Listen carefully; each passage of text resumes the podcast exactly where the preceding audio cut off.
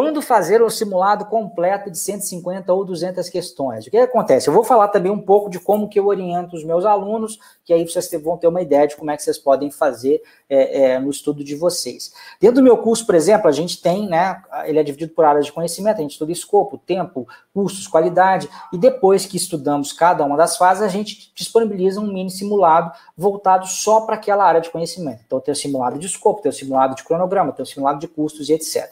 Ao final, final do curso, a gente disponibiliza um simulado completo. Né?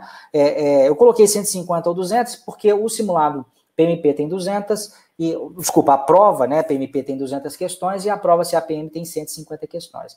E a minha sugestão é que você faça esse simulado completo ao final de um ciclo de estudos. Então, passe por um ciclo de estudos para então fazer, né? Senão você vai acabar desperdiçando, você não vai ter estudado todo o conteúdo. A minha sugestão é até para que a pessoa faça dois ciclos de estudo, né?